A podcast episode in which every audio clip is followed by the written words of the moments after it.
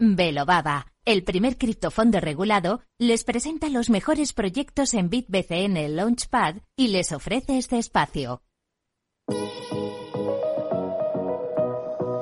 Bueno, pues vamos a empezar con nuestra sección de educación financiera. Un poquito más tarde hablaremos también de criptofiscalidad. Por cierto, que ya nos han llegado algunas dudas, pues nos podéis ir escribiendo al 687-050600 e intentaremos resolverlas después con los amigos de Touchdown. Pero vamos a empezar nuestra sección de educación financiera, ya lo sabéis, todos los martes eh, tenemos a los amigos de Velobaba y de BitBCN. Hoy, por ejemplo, tenemos a Adrián Sánchez, analista de Velobaba, y también tenemos a Albert Salvani, consultor estratégico de la misma. Así que eh, vamos a ir hablando un poquito con ellos. ¿Qué tal? Muy buenas tardes, Albert, Adrián, un placer. Buenas tardes, gracias por la invitación. Hola, buenas tardes. Muy buenas tardes. Eh, bueno, vamos a hablar un poquito del mercado cripto, lo comentaba al principio, ¿no? Ayer parecía que había gente que, pues que ya eh, tiraba un poco las campanas al aire, ¿no? Decía, venga, que ya, que ya hemos salido de esta. Parece que no. Hoy todo lo que subimos ayer parece que hoy lo hemos perdido. Y yo creo que por eso es muy importante uno de los temas que vamos a tratar en el día de hoy, ¿no? Tener un horizonte temporal para la inversión en criptomonedas. Normalmente se habla de invertir a largo plazo, se habla de unos 5 o 10 años. Eh, ¿Qué os parecen estos plazos o qué, qué horizonte, qué estrategia tenemos que tener a la hora de invertir en criptos? Si te parece, Albert, empiezo yo. Sí, perfecto. En cuanto, sí, en cuanto a cómo empezar, yo sí que recomiendo asesor a mis clientes. Soy asesor financiero, aunque nada de lo que comenté hoy constituye asesoramiento financiero. sí que suelo comentar que lo más interesante es pensar a largo plazo, a cinco años, a ocho años, a doce años y a poder ser contando de cuatro en cuatro. Ya sabéis que el mercado en general es cíclico y en Bitcoin es especialmente cíclico. Vemos ciclos de cuatro o cinco años y considero que cualquier inversor que entre en este mercado debe tener esa referencia en mente. Y después siempre va a haber oportunidades a medio plazo, a corto plazo, en intradiario.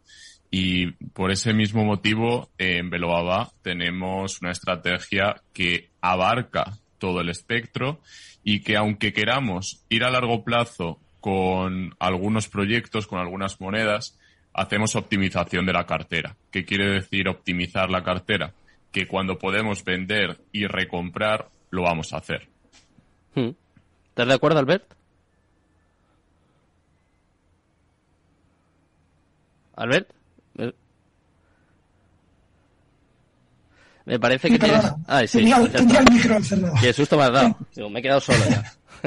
No, a ver, em, sí que es cierto que el, horizonte temporal es muy importante. Es decir, em, nosotros siempre decimos al final que puedes tener varios planteamientos de inversión, pero es importante que tengas claro cuando entras al mercado qué planteamiento tienes y si entras a largo plazo o a corto plazo. Y dentro de ese razonamiento, em, es evidente que en un mercado tan volátil como este, y por lo que ha demostrado el histórico, eh, pues sale más rentable invertir a largo plazo y, no hacer a veces muchos movimientos, no, no dejarse llevar por estos movimientos del mercado.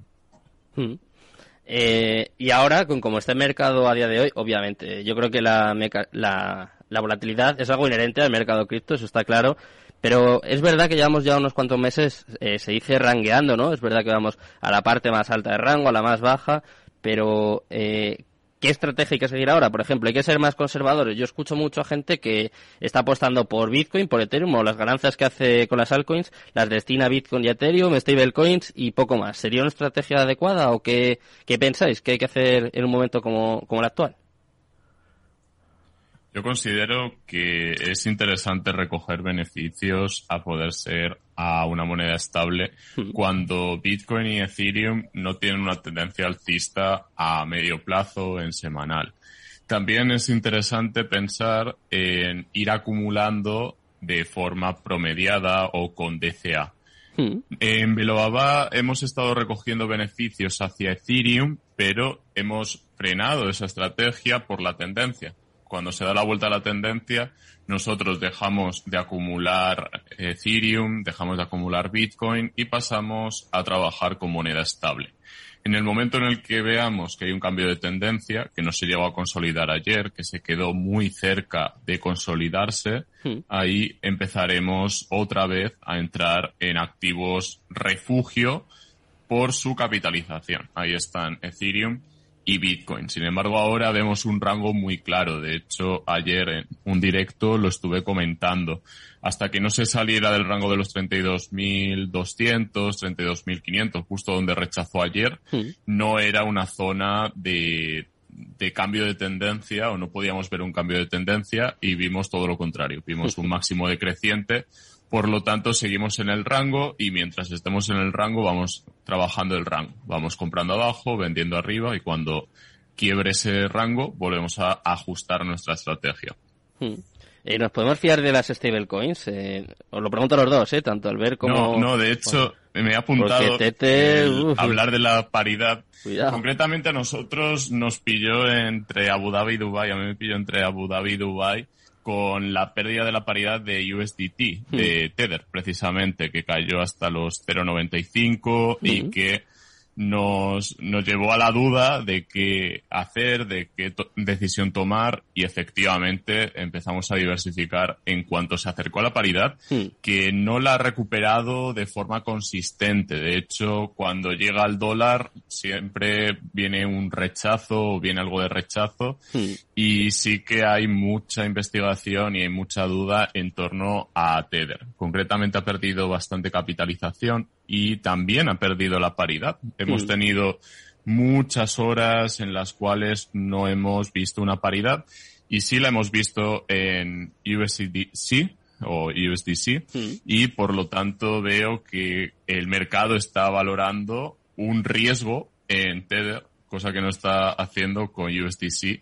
o con BUSD. Totalmente. Mucho del capital que había en Tether se ha pasado a estas de esos stablecoins que parecen un poco más fiables o por lo menos eh, no que no ocultan tantas cosas, ¿no? Porque todavía no sabemos eh, dónde está el respaldo de Tether. Ojalá algún día se demuestre. Más que nada por el bien del mercado cripto, ¿eh? Porque eso sí que sería una hecatombe. ¿eh? Si tumbaran Tether, si tumbaran USDT, yo creo que ya eh, no se salva. Ahí la rescatarían, ¿eh? Ahí muy probablemente habría un rescate porque ya lo hemos visto que el propio Tether iba rescatando los dólares mm. que estaban fuera de la paridad. El día que sucedió el episodio que comentaba antes, tuvimos ese, ese rescate casi rutinario, perdón, casi rutinario porque tuvimos un dólar por cada USDT mm. siempre y cuando se canjeara a través de su ventanilla, no a través de un exchange. El pánico vino de los exchanges. Bueno, pues esperemos, esperemos que, así sea por el bien del mercado cripto. Y al ver qué oportunidades tenemos ahora para el inversor retail, o sea, para el inversor retail, para el inversor minorista, ¿hay oportunidades incluso en un momento como, como el que estamos viviendo ahora? Bueno, yo definiría eh, esta, este contexto de mercado como un mercado precisamente en donde hay oportunidades. Lo que pasa es que, primero, hay que tener muy buen criterio para escogerlas, que es lo difícil, es decir, hay que basarse en proyectos que realmente sean sólidos a largo plazo, que su valor sea muy superior a su precio actual, que en este caso no es difícil, lo difícil va a ser identificar ese valor, y luego hay que tener muchísima paciencia. Es decir, me parece que lo has comentado antes, ¿no? Hmm. Quizás no es momento de entrar con determinados tamaños de posición y hay que hacer entradas parciales para intentar asegurar un poco el movimiento. El movimiento que hemos visto estos dos o tres últimos días, para mí ha sido un movimiento distinto a los anteriores. Es decir, yo veía un movimiento bien construido desde el punto de vista que podíamos ver una rotura de los niveles de, resistencia de este canal y ver cómo reiniciamos una tendencia alcista. Pero que nadie olvide la situación actual, ¿no? Que es primero hay una situación de incertidumbre y a mí ya me perdonaréis, ¿no? Pero es una casualidad, supongo, que justo ahora se haga público que la SEC va a investigar a Binance por un tema con BNB de hace cinco años.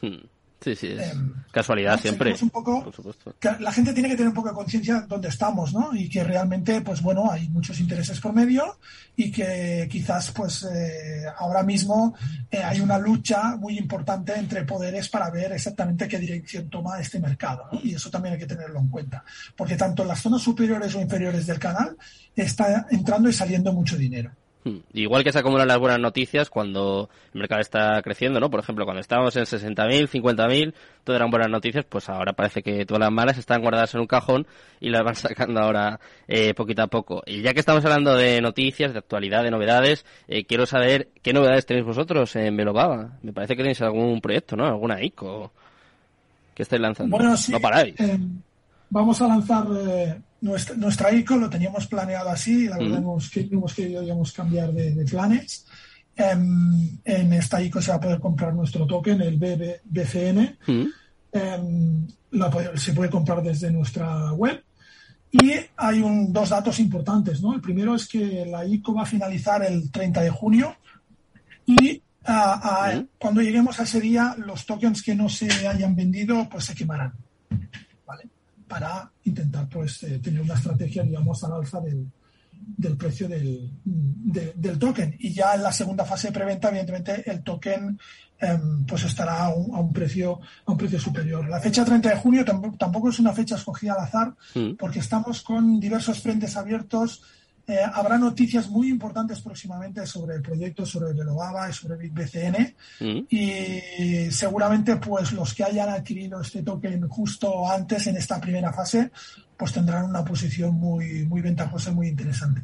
Mm, bueno, pues eh, ya me has dejado con los oyentes largos, Albert, ¿eh? así que espero que, volváis pronto y que me lo contéis y sobre todo que los oyentes vayan investigando y sacando sus conclusiones y posicionándose, ¿no? Como tú decías que, que siempre es importante. Nosotros ahora vamos a hablar un poquito de fiscalidad cripto, así que yo creo que vosotros ya controláis, ¿eh? pero si queréis saber un poquito más, pues quedaos conmigo que quedan unos, unos minutillos de programa. Eso sí, eh, como siempre, un placer, muchas gracias por haber estado conmigo el día de hoy, os espero la semana que viene, ¿eh? quiero aprender más con vosotros, como siempre.